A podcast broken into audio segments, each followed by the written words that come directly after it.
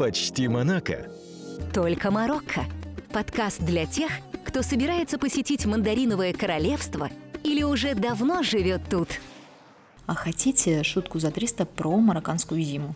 Просто у нас тут шутки дороже пока не привезли. Чтобы не мерзнуть зимой в Марокко, нужно встать в угол там 90 градусов. Но я думаю, жителям Марокко от такой шутки вряд ли захочется посмеяться, потому что у нас тут холодно и отопления нет. Давайте я вам сначала расскажу, когда у нас начинаются холода, почему так холодно, а потом поведаю вам, ну какие такие ухищрения идут марокканцы, чтобы согреться зимой. Обещаю, в этом выпуске у нас будут эмоциональные качели, ребят, и посмеемся, и поплачем. Итак, холода в Марокко начинаются примерно с середины декабря, это это если повезет. Если не повезет, то начинаются холода с ноября, а если совсем не повезет, то вместе с холодами придут еще и дожди, а это значит привет сырость, плесень, высокая влажность. Если вас интересует прогноз погоды, гидрометцентр на связи, то скажу вам по секрету, посмотреть его можно на Гисметео, он дает относительно точный прогноз, сама проверяла не раз. А сейчас лично от меня лайфхак тем, кто хочет поехать ехать в Марокко и не знает, какая погода, во что тут одеваются марокканцы и вообще местные жители в данное конкретное время года. Вбиваем в соцсети имя которой нельзя произносить, прям в поиске вбиваем название города, куда планируете поехать и смотрим по геолокации новые истории с людей, которые находятся в этом городе. Заходим к ним в профиль и смотрим, чего там они постят в сторис. Я так делала не раз, но не всегда это работает. Я вот прям сейчас зашла э, в Агадир посмотреть, да, по геометке, и мне там выдает каких-то бичбоев и бич-гел в купальниках. А, хотя, почему? Не, в Агадире как раз да, да, в Агадире сейчас купальное время. Ну, в Агадире у нас вообще лето круглый год, можно сказать так. А я же буду говорить вам про центральное Марокко. У нас, ребят, холодно зимой. Так вот, второй вопрос. Почему же у нас так холодно в домах? Это же Африка. А все очень просто. У нас тонкие стены, которые сделаны из пористых кирпичей.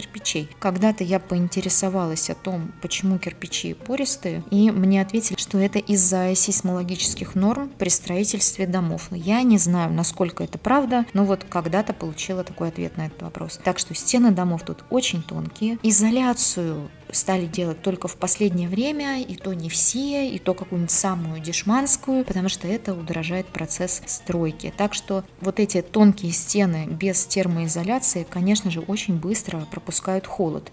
Жару, конечно, тоже. Дома охлаждаются буквально за ночь. Днем не хватает солнечного тепла для того, чтобы дом прогрелся. Поэтому у нас тут постоянный холод зимой. Отопления централизованного в Марокко нет. Кто-то в частном порядке, конечно же, ставит себе теплые полы, а некоторые АГВ в своих домах делают. Но в основном, ребят, вот в основном, если вы собрались в Марокко арендовать какую-нибудь самую такую обычную квартиру, то отопления там не будет. Даже, в общем, о теплых полах даже не мечтайте темноте, когда температура у нас опускается до отметки близкой к нулю, на данный момент у нас 7 градусов по утрам бывает, в некоторых регионах до нуля, до минусовых температур даже доходит. Это людей заставляет придумывать себе самые разные способы обогрева. Я сейчас про некоторые конечно же, вам расскажу. Один из самых популярных, но достаточно дорогих способов – это кондиционер. Ставим кондиционер на обогрев и гоняем его, пока в квартире тепло не станет. Минус его в том, что как только вы его выключите, дома сразу же станет холодно. Вот включите – тепло, выключили – холод. Не сказать, что это еще и дешево. Достаточно дорогие счета приходят, мы этим способом пользуемся. Второй самый популярный способ обогрева – это газовые обогреватели. И вот тут у меня очень много важных замечаний будет. Газовый обогреватель на сегодняшний день вот в Марокко это один из самых доступных способов погреться, но и самый опасный. Поэтому всем, кто приезжает в Марокко в холодное время года, я хочу дать важный совет. При покупке газового обогревателя уточняйте, пожалуйста, есть ли система автовыключения и есть ли датчики кислорода и углекислого газа в обогревателе. Нужно, чтобы были. Каждую зиму у нас случаются жуткие случаи, когда люди задыхаются от того, что вот этот газовый обогреватель сжигает кислород в помещении, от этого гаснет фитиль, который поджигает сам газ, но запаха газа вы не чувствуете, и люди задыхаются во сне. Особенно если пользуются им в маленьком помещении, вот просто согревают обогреваются, засыпают и не просыпаются. Поэтому будьте предельно внимательны, уточните, пожалуйста, о наличии этих датчиков при покупке обогревателя. Или может такое быть, что продавец просто не понимает, о чем вы его спрашиваете. Берем Google Translate и переводим все, что написано на коробке. Никогда не используйте такой обогреватель перед сном в маленьком помещении. Мы, кстати, перестали ими пользоваться, потому что ну, на самом деле становится страшно, когда каждую зиму и не один год ты слышишь о вот таких жутких случаях. И раз уж мы на теме безопасности сейчас, то давайте еще одну вещь вам скажу про газовые колонки. Если планируете снимать квартиру, обязательно проверьте, чтобы газовая колонка была расположена на балконе, либо вне ванной комнаты там, или вне душа. Ни в коем случае не внутри ванной комнаты. А причина точно такая же, что и с газовым обогревателем. Нет кислорода, колонка гаснет, газ идет, люди задыхаются в ванной. Реальные случаи и происходят опять